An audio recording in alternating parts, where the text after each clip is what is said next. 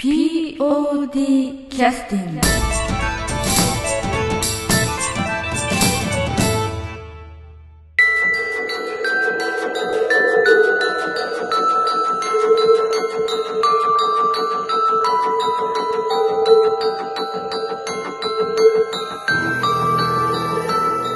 劇団 POD ポッドキャスティングを始めさせていただきます。劇団 POD ポッドキャスティングとは富山県を拠点とした劇団 POD というアマチュア劇団の劇団員や関係者ミュージシャンアーティスト他の劇団の皆さんなどにご出演いただきましてオリジナル劇中音楽などを交えながらいろんなお話をさせていただいております。番組です。はい、えー、それでは POD キャスティングを始めさせていただきます。えーっと約1か月ぶりの、えー収録と放送になりますけれども、えーお聞きいただいておりますリスナーの皆さんご無沙汰しておりました。えーっと第42回公演流れ星の方のですね公演が、えー7月の12日それから13日に終わりまして、えー約1か月ぐらい経って、えー振り返りのちょうどね皆さんの傷も癒えたところでございまして、えちょうどあの冷静に過去を振り返られるような環境になったというふうなことを想定しまして、えー始めさせていただきたいと思います、えー本日来てくださってる方を一人ずつちょっと自己紹介でお願いしたいと思うんですけれどもはい。はい、ええーーと役名とお名前をお願いいたしますえ役名忘れましたか？ー、役名、えー、ボン、ボンベンをやった久保田です。えっと久保田剛です。はい。えっ、とボンさんとベンさんの役を、ボンさんとベンさんの役をやりました。はい。はい。久保田は何と言われます？く久保田5です。はい。え？久保田5です。はいわかりました、はい。久保田剛君ですね はい。よろしくお願いしますお願いします。はいそれでははい、えー、と星野健作役をやらせていただきましたお久しぶりです、えー、モンローこと門口ですよろしくお願いします 先に言われる前に言ってはい、えー今回は、えー、といわゆる主役になるんでしょうか、ね、あいやいやとんでもないです。まあ主役はどちらかというと南本さんのやられとる夏子さん、まなんそうですね、えー。まあ後でもお話になりますけど、はい。まあえー人を泣かせる役ですからね。まあ。そうですね、はい。あの泣いていただけたのなら、えーこれ幸いなんですけれどもまあ、徒歩歩のこう涙がちょっとよくわかりませんけど。そうですね。8割方東北のということで、えー、門口君よろはしくお願いします、いよろしくお願いします。はいお願いします。それあ、えっと、今回じゃなくてえ流れ星は、えっと、スタッフサポートを、多分させていただきました、安田真由美です、ありがとうございます、ありがとうございますまあ何何らかのことをねされたということで、はい、よろしく。頑張れーみたいな。感じですごいメンタルのサポートされ ありがとうございます、えー、とそれではですね、えーとまあ、公演が終わりまして、まあ、1か月経ちまして、まあ、リスナーの方々はねよく、えーお分かりじゃないと思いますけれども、まあえー、と私もあのアマチュア劇団という形で公演をさせていただいて今回はまあ創立の25周年記念ということで、えー今回はまあ特別な公演ということで何か特別なことをされてらっしゃるんでしょうか？どうどうなんでしょうかね？えーリスナーの方はちょっとその辺はご存知ないと思いますけど実際ご覧になっていただいたお客様からすると25周年記念なんてなんか特別なことやってるんじゃないかと思って、まあ、いらっしゃったと思いますけれども、はい。そうですね。実際何かされ自分も初めてなんで全然わからないんですよ。逃げた。なんで逃げちゃうの？いや どうなんですかね。えっ、と差し当たって言っちゃうと、えーそうですね。特にえーと特別なことは 実はやってはいないんですよ。はい。あのまあ、当日の、ね、パンフレットを、まあ、がお客様が受け取られて、ええ。東さん大東さんの、まあはい。挨拶が書いてあるんですけど、はい。そこでいきなり25周年記念と言いながらも何も準備してません いや準備してなかったということではないんですけれども、えー、なんて言ったらいいんですかね、まあ、25周年確かに記念っていうかその区切りのいい年年ではあるんですけれども、え。えーっとやはり何かをするのであればこうこの先10年、うん20年30年っていうこのやっぱ節目の時に何かをしようという、まあえー話も先送りだったありましてでそう決してそんなことではないんですけども えあのこの先も続いて POD がということで、えー30年の時にもう大々的に何かをやろうじゃないかというお話も出てたような気もするんですけれど、はい。そうですね。えまあ簡単に言うと先送り ですね。あ1ヶ月ぶりにこれ。そういえばこんな感じでしたね。はい、えということで、あのーあとまあ公演というのは、まああのまあ、いつもと変わらない公演ではあったんだけれども、まあ、実際にこう実際にこう役者として参加したりスタッフとして参加したりして本番のこの2日間が終わった後っていうのは、まあ、一気に肩の荷が下りるといいますかね、はいそういう形のまあ1か月間になるのでその間っていうのはまあ初体験された久保田君からするとどんな感じだったんですか？どんな感じ翌日例えば筋肉痛が激しかったとか。いやいやそんなことはなかったですけど。やっぱまあさすが若いね。ー、てかそんなに動いてたそんなに覚えてませんでしたあーあーそうだそうだ。精神的になんか苦痛。うんあー確かに。マルコム X で相当筋肉痛 あれ僕らの年齢だったら確実に。筋肉痛からまあ実際にどうなんですかね、まあ、やっぱり、えー、と一気に、まあ、なんていうか緊張感がなくなるということなので、はい。その辺はどうでしたか？あんまり普段の生活と変わらず次の日も、まあ、淡々とバイトに行きましたみたいな、まあ淡々とバイトに行きましたね。淡々とバイトにまあまあ行きましたね。ね、あの皆さんも仕事してますので実際にまあ仕事職場で、まあ、月曜日から仕事の当然方も当然いらっしゃいますので、まああのきちっと朝からね仕事に行かれるって感じになるんですけどただあのその後、まあいつも出したら練習だったりその、えー通勤の合間とかいろんなところで、まあ、ちょっとセリフの練習したりするという、そういうリズムが変わるので、まあ、そういう意味ではなんかちょっとぽっかりと少し、えー、楽そういうになった気持のはあり楽になったとは思いませんね。ちょっとちょっとなんか退屈あそうなんだ。とかありますね。あそうですか。あそれ芝居やってた時はちょっと結構締まってたってこと？閉まってましたね。面白かったです。なるほど。こういうね話を聞いた後の先輩の話だから難しいところ。いや自分はもう期待してますよ。いやいやいやいや面白いことは何も言わない。あの自分はもう結構、そのお芝居には携わって結構長いので、ええ。あまあ、やっぱでも最初の頃は、うんやっぱりまあ久保田君みたいに、ええ。やっぱりそのやっぱその今ね、安田さんも言われましたけれどもそえ。えのセリフを覚えてたことが今やんなくなくてよくなったみたいな感じになるとやっぱちょっと気が抜けちゃうというかあ、うん、ちょっと退屈とは言わないですけれども、うん。ああそうか覚えなくていいんだとか、えー読まなくていいんだって思うとそうですね物足りなさみたいなのをやっぱ感じている今時期ではありますので、なるほどね、まあ、人によってはねなんかこうなんかこの世の天国みたいな気持ちになる人あーもいらっしゃいますけど、ええお二人はどちらかというとやっぱり常に緊張感を持って、まあ、犯罪者が警察から逃れるがごとくやっぱ常にこう追いかけられるような そういうことをそうですね、えーあのいつもええ。ギリギリで生きている やばい話です。いやいやいやいやそんなことじゃなくてね、えーあでも確かにそうですよね。その解放されて、ん。あーってなる人もいればそうそうそう。まあいろんなタイプがいるんですけどね。ですね。はい。ですからあの、まあ、日常生活でそれだけ、まあ、極限、まあ、本番を迎えるというのはもう何百人というお客様の前で全くそのなんていうかサポートも得ずに自分の力でねセリフを喋って舞台に立たなくちゃいけないということもあるのでものすごくなんていうか緊張感も漂って、まあ、その一気にそこからこう少しあの解放されるっていうのが、まあ、いろんな人のね、まあなんて言いますかいろんな対応される方あるいは感じられる方がいらっしゃると思うんですけども、まあ、久保田君についてはまだちょっとあの少しとんがった感じがあるというそうですね、ええ。ー、たくんとんがってるとんがってんの？えーまあ、意気込みまくってますよね。そうですね。えそうなんですか？ねうん。そんな感じには聞こえましたけど。うん。まあ POD ではあんまり聞かないセリフなんでちょっと嬉しかったですあ、えーえそうなんですええ。それそれは僕もよく知らないんですけど、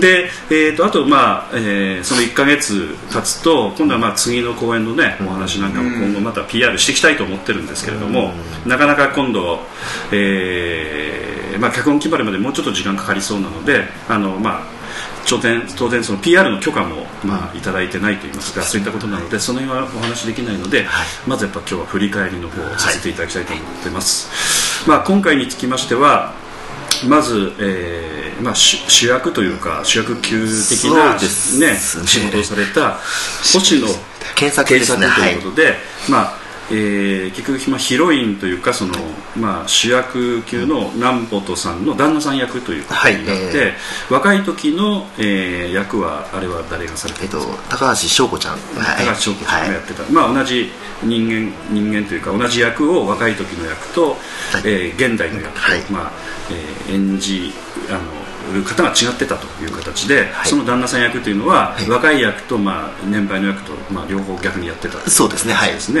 はい。はい。でまあえーその中でちょっと私あの、まあ、本番を拝見させていただいて、一番ちょっとびっくりしたのは、あのまあ、チラシのね裏の髪型と本番の髪型と全く違う そうです。ねえ。ーかなり短く髪の毛切られましたけどこれは役作りのために切ったのか、はい。あるいは何か仕事上反省をしなくちゃいけないそうしたの どういう理由があってああそうですね。反省も兼ねてのっていうのは冗談ですけれどもあのいやあの役作りであえあの短く一応角刈りのイメージ。ええ。えっとこれ演出のえっと田村小幸さんからちょっと言われたんですけれどもええ。あのまあ昭和の話えっていうかまあ一応現代平成の話もあるんですけれども1975年。5年ですね。はい。ではいそうですね、えーあのその時代のまあ男性のその髪型っていうと、まあそういう感じのはいいんじゃないかということで、昭和っぽい髪型っていうので、えー少し短めの短めのとそうですね、えーあとその役柄として借金の一応取り立て屋をやっていたんですよ、なものでちょっとそのいかつさを出す意味でも、まあ、この頃はまあグルー。プサウンズとか、はいい、ろいろなそういったことがあったので、結構髪の毛の長い男性もいたりとかしてた時代だったんですそうですね。そういった意味ではあのどちらかというと、まあ、菅原文太とか。あそうですそうですそうですイメージ的には。あのあの系だしね高倉健とか、はい。はい。そういったようなあの、まあ、感じを出したかった。出したかったと、えいうー出したかったけど出せなかった。いやいやいやいや。いやそのイメージは確かにそうだと思うんですよ。はい。単発でということで。そうですね。え少しちょええ。男性っぽさをこう前面に出す的な役みたいな。そうですね、ええ。まあグループサウンズっていう意味で言えば、えっと、久保田君でやられた役が、ああええそうですね、ええ。まあ、いわゆるその時代ヒッピーと言われててあのどういうかビートルズとか、はい。あのあるいはそのウッドストックにかぶれてた若者的な、そんな感じですね。ね。うんうん絶対ウッドストックはな まあ、実際ね、はい。今度あの機会がありましたらぜひあの、えー最長版のノーカット版をぜひ見ていただきたいと思います、そうそういうの見てね、ええうん、また、うん。あのまあ、そういう時代のあのミミュージシャンではないけどそういうに憧れてたのかよくわからない。ちょっと、ね、変わった役でしたけれどもね。でもまあ門口君のちょっと話になりますけれどもあの今回だからまあ、今まではどちらかというと、はい。あの結果的に人生を踏み外して その後々のことを想像するとかなりきつい人生を送ってたんじゃないかみたいなはい。役を結果的に、まあ、前回のねね。ミラージュの役もまあええあののそうですね、ええ。あのそうですね、ええ。はい。えー、そう酒屋で、ええ。あのまあえーお父さんの後を継いでええ。行ったんだけども、後でショッピングセンターが進出してきたんだろうという。えどんな話？どんな話それに潰されてみたいな話ですよね。えそういうことじゃないか的なええ。今回の役はまああのまあ、ドラマが始まる段階でもう死んでる死んでたと。えいやえっと始まる段階では死なないんですけど、ええそれで開始5分で死んじゃうっていう。そうそうですね。はい。でそれでは階層の中で生き生きとまた動き始めてみたいなそうですね。えで結果的にはその死んだ後のことが想像まあぶっちゃけ言うとその、ねなんていうか幸せ感に包まれながらみたいな感じに近い、はい。そうですね。感じで、ええ結果的には亡くなったということが分かってそうですね。ええそういったその気持ちがこうお客様をこう何かすごく熱くさせるみたいな、そうですね。ええそそういった役割ですよね、はい。そういう意味ではこう純粋さであるとか、はい。あるいは何て言いますかピュアさみたいなものを出さなくちゃいけないんですけれども。そうですね。今回のテーマというか、ええこのお芝居のテーマがやっぱ純愛ということで、ええまあ、それを出せと、ええうん。それこそあの小指さんには口を酸っぱくして言われたんですけれども あの、ええ星野源作はすごく純愛っていううん。あれなんですけれども、ええ門口英二がその純愛というものをもう、え持ち合わせていない人間なので、まあ過去はねお持ちだったかもしれませんけど 忘れて久しいそうですね。どこかに置き忘れて それを思い出すのに、まあ、ひ苦労したっていうところは、まあ、役作りっていう面ではそういうところも、ええ。苦労した点ですね。はい。あのまああのいろいろちょっとあのお聞きしたいところがあるんですけれども例えばこの服装ですよね、はい。えーっと例えばまあえーっとこれはこの帽子っていうのはななんという種類の帽子？あこれはハンチングですね、うん。はい。でちょうどやっぱりあのそうですね。今あの帽子かぶってらっしゃる男性の方っていうのは少ないんですけどね。やはりこう昭和あのの時代というのは、ええ。あのまあ、後半になったらほとんどかぶってる方は少ないですけども、あはい。本当ギリギリそういうのをかぶってらっしゃった方が残ってたかなという時期かなという感じがして。そうですね、ええ。まあ、それとあとはあのそのジャケットについてはこれどんな感じのジャケットなんですか？ええージャケットはなんて言ったらいいんですかね。ただあのなんか、なんかヤクザっぽい感じではないですよねそうですね、なんていうトラッドというかなんていうか、ええ。であの。き生地的にはどんな生地の感じの？生地生地はあれ朝は的なもの？朝ではなかったですね、うん。えっとあれなんだ？ちょっと僕その布とのこととあんまり詳しくないので。ええ。であとあのセッターかなんか入ってたんですあえっと劇中はちょっと、まあは室内の。あ室内の,、ええこあの芝居が多かったので、ええ履かなかったんですけれどもあそうですね。ただそのなんか部下というか、はい。そのなんというかそのええ配下というか。配下。なんかそういう人がお一人ね、あの、えっとお父さんがアメリカ軍の、はい。えーいわゆる黒人軍軍黒人のね。はい。黒人の方で、はい。お母さんが、えー、と日本人の方の、はい。まあ、ハーフの役としてそうですね。前田義人君がやった、はえっとこれはなんていう内藤洋二という内藤洋二役の、はい。その方もセット入っていて、そうですね。セット入ったまま家入ってきてそうですね。ええ。門口君の役のその星野ええ。先輩に怒られるとそうですね。あのいうシーうちに土足で入るなと、ええまあ、そこら辺文化の違いをまあちょっと脱するみたいなところはあるんですけれど、はい。でズボンはどちらかというとその、えー、とジャケットとはまた別のもので、えー、と種類というか布の感じは全く違うもそうですね。ジャケットとは布のの感じ。上上下のスーツを合わせる感じのものではない。みたいななかったですね、ええ布の感じは合ってなかったですね。下は本当に。シャツはなんかアロハみたいな。アロハ。シャツはもうアロハで、うんえまあいかにもそのチンピラっぽいえ感じ。そうですね、ええもうこの頃は、はい、であのお腹にはなんか腹巻きとかしてたんですか？あえっとシャツの下とか。ええあのいやえええーっとこの、まあ、ちょっと途中で着替えはあったんですけれども、ええ。えその腹巻きで出てくるシーンもありまして、そうですそういうそういうなんていうか服を着てやったっていうのもありますね、ええ。はい。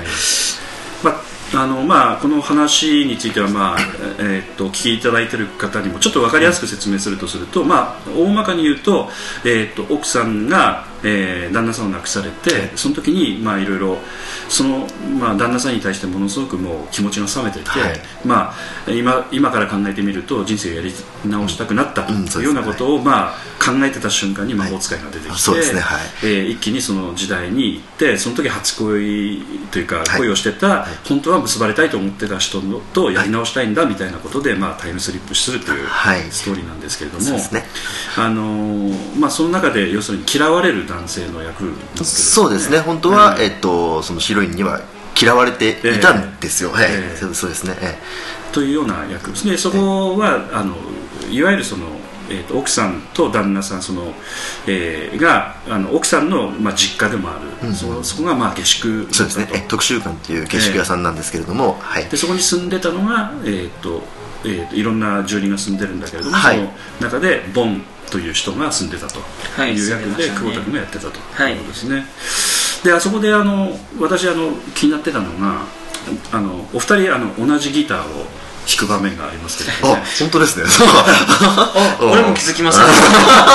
要するに久保田君が置いて置いたギターを後で、えーと勝手に使ったという。うんそうそう。おい。あ まあまあまあ確かに芝居の中ではそういうことになるんだけどね。であの時はあの要するに、えー安田三国にちょっと聞いてたんですけども、はい。ボンが弾いたギターとそれから、えー星野が弾いたギターと、明らかに実力の差を感じさせるようなギターの弾き方にしてもらうんだ、みたいなこと言ってたんですけども、そうですね。実際はかなりやっぱ差は出てたんですかね。要するにボンがものすごく下手で、はいはいはい。星野はかなりこう、そこそこ弾けるっていうか、ええ。まあまあちゃんと弾けるっていう、ええ。はいはい。まあお芝居の中ではそういう、ね。うんそういう流れでしたうね、ん。でボンが弾いてる時はとにかくそのえっと下手くそにえそうですね。あの森山君がやってたドンドンピさんはいドンピさんがとにかくうるせえうるせえっつって ツッコミ入れてそれを無視して何回も何回もこうギターを弾くという、聞きますね、うん。はい。あれはコードはどどういったコードを弾いてらっしゃったんですか？いや普通に全部無視してジャカジャカジャカジャあ。カしてただけです。あ本当にそうなんだ。そうなんです、彼は、えで歌はどどんなような歌？えこう著作権に引っかからない歌？引っかからない。じオリジナルの歌？いいやや普通に。え引っかかるかなそれ。いやいやいやええとある有名な曲ですよね。ああ分かりあそうかそうかうん、まあ頭を歌ってますからね、あの、まあ、実際にちょっと私どういう曲なのかはっきりちょっと覚えてなかったんですけど、あのその原曲っていうのはどういう曲か一回聞かれたことあったんですか？もうネットで、うん。うん。聞きましたね。聞こうと思えばどこでも聴ける本当に有名な曲だからねうんちなちなみにあの曲名言っても著作権引っかからないと思うんですけど。あ曲名は大丈夫ですか？ねねレッド・イット・ビーです。あ えはいえだよね。それえっとだ誰が歌ってらっしゃるやつですか？えー、っとボンさんが歌ってました。これがだから本当にボケなのか 素なのかわからないのがこの久保田君の恐ろしいところなんですけれど、ええ。それは言っちゃってると引っかかるじゃないですか。えーっとまあそれであの門口君が今度、えっと、演奏してはい。歌ってたのは、はいあれは、えーナイン。えそうですそうそうそうですね。はい。ナイン坂本さんですね。そうですね。えのえっとなんていう曲でしたっけ？ええっと流れ星見上げてごらん夜の星を。あという曲なんですね、はいはいで要するになんていうかいがみ合ってた若いその2人がその南本さんの若い役の翔子ちゃんがやってたはい。夏子と、はい。星野とそう健作と、はい。そこでちょっとなんかいい雰囲気になってたところを、はい。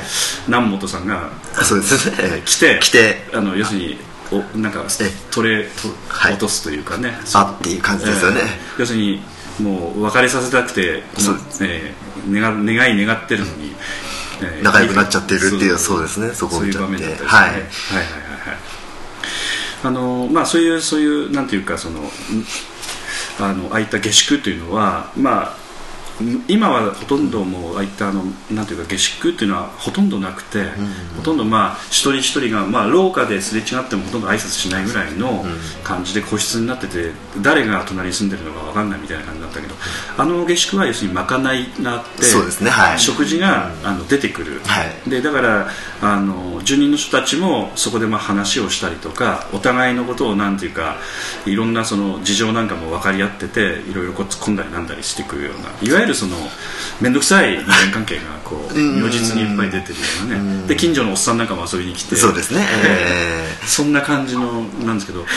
でも陰で見れば昔はやっぱそうだったような気がしますけどね結構ね。そうですよね、ええええそういう寮にはそこまでの寮にはいたことないんですけれども、やっぱそういうイメージはありますよね、その昭和の頃の、うん。がこれが多分学生寮だったと思うんですけれど、うんうん。ええ。ただ学生寮に、あのえー、と先生も積んでたりとか。あそうですね、ええ。まあ、こういうヒッピーとか住んでたりとかか。いろいろ、えまあ、まかないがあるっていうのはやっぱりそういう、う学生を基本的には中心にしてると。その下宿の中に、あのそのなんていうかその特集館のね。その経営者の、えー、と寺山進さんが演じてらっしゃった、え徳田新太郎ですえね、ー武田慎太郎役のお父さんが作った借金を取り立てに来て、はい。でそれでそこに住み込んじゃうみたいなそうですね。流れになるんですよね、はい。そうですそうです、その借金を返せない代わりに、あの今家賃で肩代わりしろと。いうことで、ね。はい。借金取りがでも一気にそのねその下宿の方々と馴染みまくるみたいなそうですよね。面白い展開ですよね。確かに。住みやすかったんでしょうね。あそこまああの今後この後ちょっとまたあのご覧いただいたお客様のアンケートとかちょっと聞きなあの拝見しながらちょっとまた進めていきたいと思うんですけど、はい。まあ、アンケートの中にも結構出てましたけどやっぱりそこそこの年代の方々はその昭和の初期の頃懐かしかったみたいなねそうですね。まあ、そういった意見なんかもかなり書いてあったりして、まああるあるネタが結構あるみたいなね。そうですね。ですよね。ですから、えーっと今パッと思いつくのではその頃流行ってた曲で例えば、えードリフターズの曲とあはいかはいあるいは千秋直美さんはいの曲ととか、はい。そういったものなんかもちょっとあのイントロ当てクイズみたいな感じではい。少し、あのお互いなんなんて言いますかその会話の中に出てきたりとかねそうですね。ええ。ーしてたような感じですかね。うん。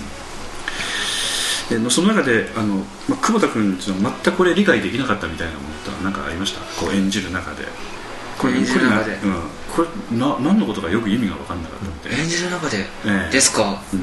まあ、このボンという役自体が意味わからんんですけど まあそうですね。ええわからんんですけどただなんていうかそのセリフの中でいやこれいまいち意味わかわかんなかったとかまあそんなセリフも多かったかもしれませんけど、なんかそういうのはありましたか？まあ思いつかなかったら思いつかないですねちょっと。頭に出ないですね。ちょっとはい。本当に？実際あのこういうヒッピーという人たちが例えばあのなんて言いますか、い。ラブピースとかってこういろいろ言ってたけど、あれはなんであんなこと言ってるの？ラブピースですか、うん。ラブピースか、うん。ラブピース、うん。ラブピースまあラブとピースじゃない。ですかその頃はあのキーワードみたいにね結構言ってたんですよねそういう人たちがね、おーそうなんですか、うん、要するにあのラブピースっていうのは一つの,、まあ、あの合言葉みたいになってたところがあって、うん。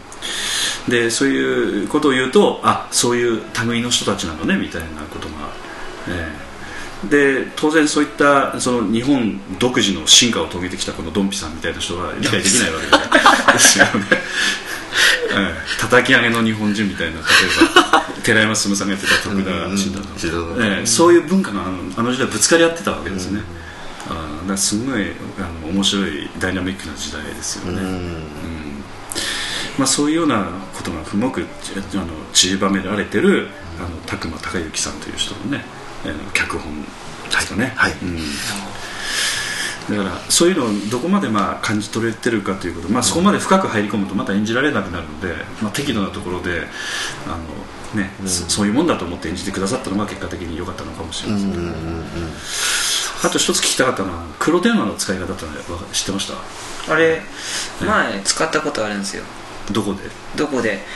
田舎の。ええ。いやオレンジ。オレンジ。オレンジじゃない。オレンジ、いや親戚が多くて。久保田家親戚多い。久保田家親戚が多いんですよ、えなんで片言？久保田家親戚が多い。うん、うん、多いんだ。前一回使ったことあるんですよ。あー。小学生の時ですけど。あ要するにし親戚の方のうちで家が、はあの黒電話使ってらっしゃったんだね、い、はい。で使おうと思ってこれどう使うんですか？みたいな。はい感じで。はい。実際あのなんていうか懐かしかったんですね逆に言うと。じゃ芝居にうん出てきた結構懐かしかったですね、あれ,、えーっとあれ以前おそらくあの小道具はあの10年前ぐらいの公演の時にあどっかのあの、えーっと半蔵府かどっかで買ってきたんですよね、今今あんまり売ってないかもしれないですけど、あの頃まだ結構出出回ってたので、はい。ええ門口はさすがに知ってます？かあ自分ははい知ってますさすがに。ええ今今も使ってるんですか？えーっと今もそれちょいちょい。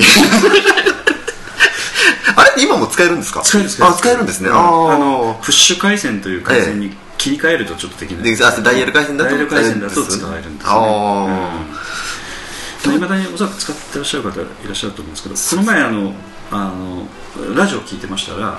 あのポッドキャストっていう、はい。あのこの類の、はい。まあ、いろんな放送やってる人がいらっしゃるんですけど、はい。なんか家で使ってた黒電が壊れたっていうふうにやっと壊れましたかね。いまだに使ってる人はいらっしゃるんですけどね、うん。ー趣はありますよね。そうですね。えーなんかこただあのあれかかってくるとねあのベルの音がすんごい大きいんで。うでかいですね。ええ。だから夜中にかかってきたりするとなんか悪い知らせじゃないかと思ってすぐ思うぐらいに確かに。うん。うん。やっぱ怖い感じがするぐらいにちょっとね、うん大変なあの音がするんですけどね、ええ。はい。ねということで凡役弁役の久保田君にはい。ちょっとリクエストをおん。願いしたいと思うんですけども、どの曲いきますか？うん。えー、じゃあえー、とこの「流れ星」という流れ星ですね。本番で使った曲か未使用の曲でも何でも結構なんですけども CD で、えー当日発売した曲の中から一つ選んでいただければと思いますあいの子が超目に入るんですけど、え？目に入る？間違えた。はいあいの子でお願いしていいですか？おはいじゃあ曲紹介でよろしくお願いします。はい。曲紹介どこにあるんですか、えどこに書いてあるんですか？え？え流れ星。はい。はい愛の子はい。でしたあのなんていうかこういうアルバムの第こういう曲です。第何どうぞ回公演。そうそうそう。ちょっとラジオチックに言う。うんあそうだはい。劇団 POD 南海公演、ああそう。です、劇団 POD え劇団創立25周年記念、えー劇団 POD 第42回公演流れ星、えー、愛の子でよろしいでしょうか？はい。はい。じゃあ愛の子いきます。はいはい、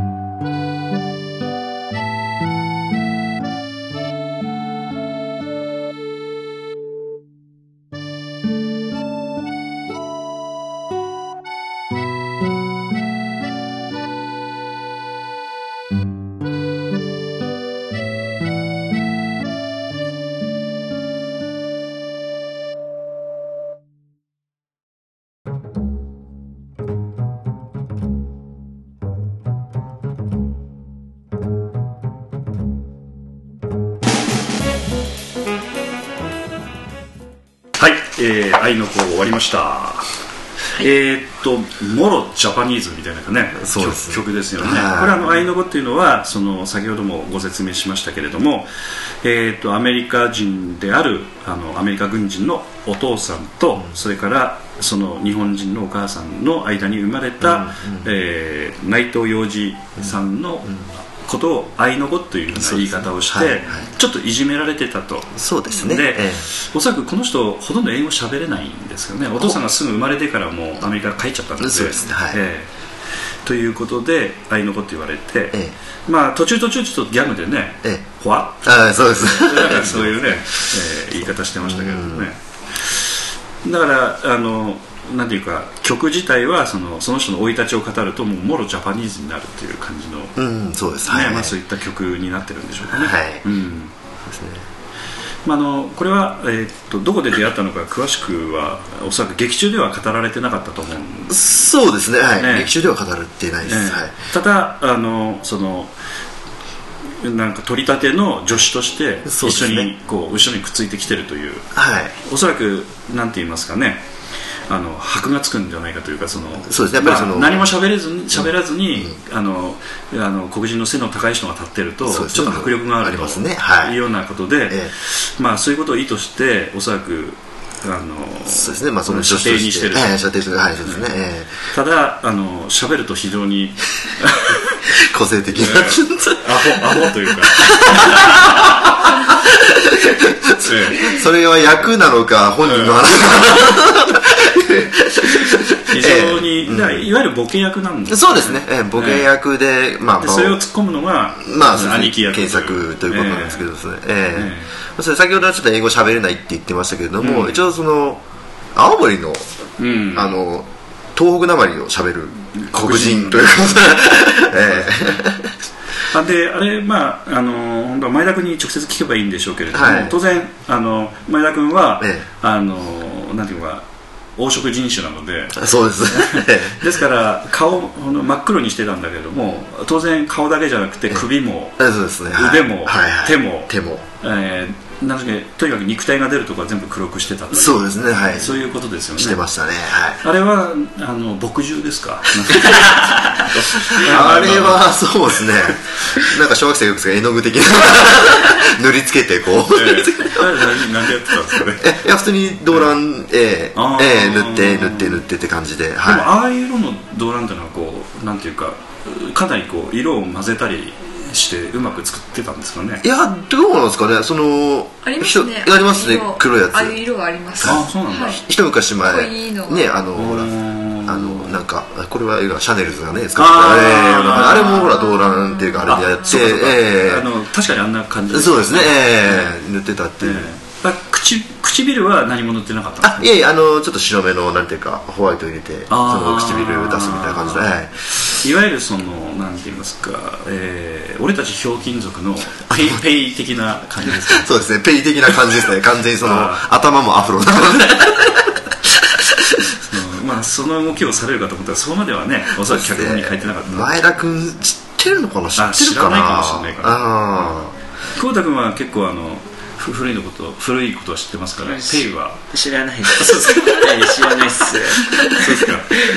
前はキューティーハニー知ってるって聞いたんでびっくりしたんですけどね。あれだあれぐらいなら知ってますけど。あそうですか。やっぱちょっとピンク系のことは詳しいみたいな。あ そうですね。そういうやつはね詳しいんだね。あなるほど。であとあのこのツッコミ役みたいな方なことなんですけども、はい。実際にまああのあの脚本にあることを、まあそのままあの練習を何度も何度も繰り返してやってらっしゃったという感じなのか少しあの動きの中であの脚本にないことも少しやってたんですがあの辺はちょっと見ててぜあの脚本読んでないので分かんなかったんですけど。ああそうですね。幼児に関しては、ほぼ脚本通りにえっとまあ、ボケて突っ込んでっていう形になってたんですね、ん。はい。であのなんかボケて突っ込むみたいな形についても実際に、あのまあ、脚本通りと言いながらも、はいはい。あのタイミングというかええ。その自然さがないとなかなかねボケとツッコミにならないんですけどそうですね。あの辺についてはあの門口がどっちかというとあのツッコミは得意な方なんですかね？どうなんですか？どうなんですかね、やっててかなり練習したのかどうなの？かあ練習はほとんどあほとんどしないと言うとすごい。あれなんですけど語弊があるんですけれども、いやあのスムーズにツッコミができたと思います。あえてそのツッコミのタイミングが遅いとか早いとか、ええ。あるいはちょっとボケ方がどうとかとかそういったようなところをあえてこう何回も何回も練習したっていうわけじゃなくてあそうですね。一連の流れの中ではいはい。やっちゃってたっていう、そうです流れの中で。それははい。えなるほどなるほど。わかりました。あの実際あのなんて言いますかねこういったあのなんていうか吉本新喜劇まではいかないかもしれないけれども、こういったあのボケとツッコミみたいなものについてはやっぱりちょっと独特の間があったりとか、ね。ええ。普段の芝居とちょっと違うところがあるのでね、はいはい。なかなか難しいところもあるんだろうなと思ってたんですけどね。新喜劇まで行っちゃうと確かにその独特な間があるので、その練習というかそういったところの練習ってすごく大事なんでしょうけど、やっぱお芝居なんで、えまああのえっとちょっとあの印象に残ってるツッコミとしては、はい。あの寺山進さんの頭をパッかなり思いっきりはたく場面がありましたよね。ーありますあります。要するに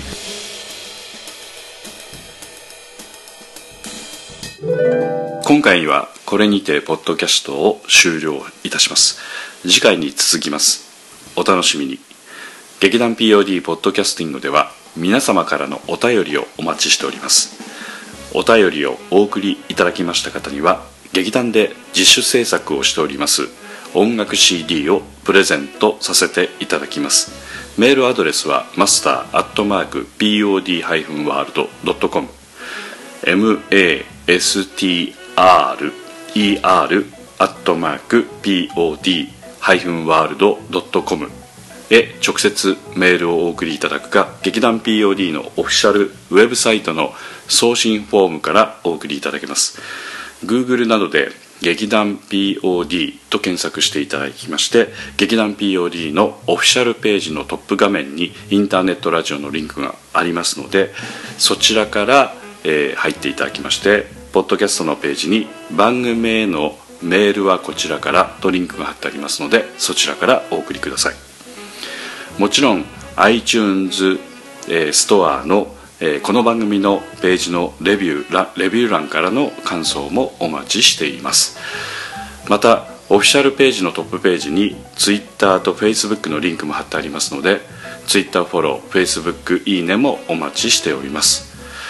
それでは次回まで。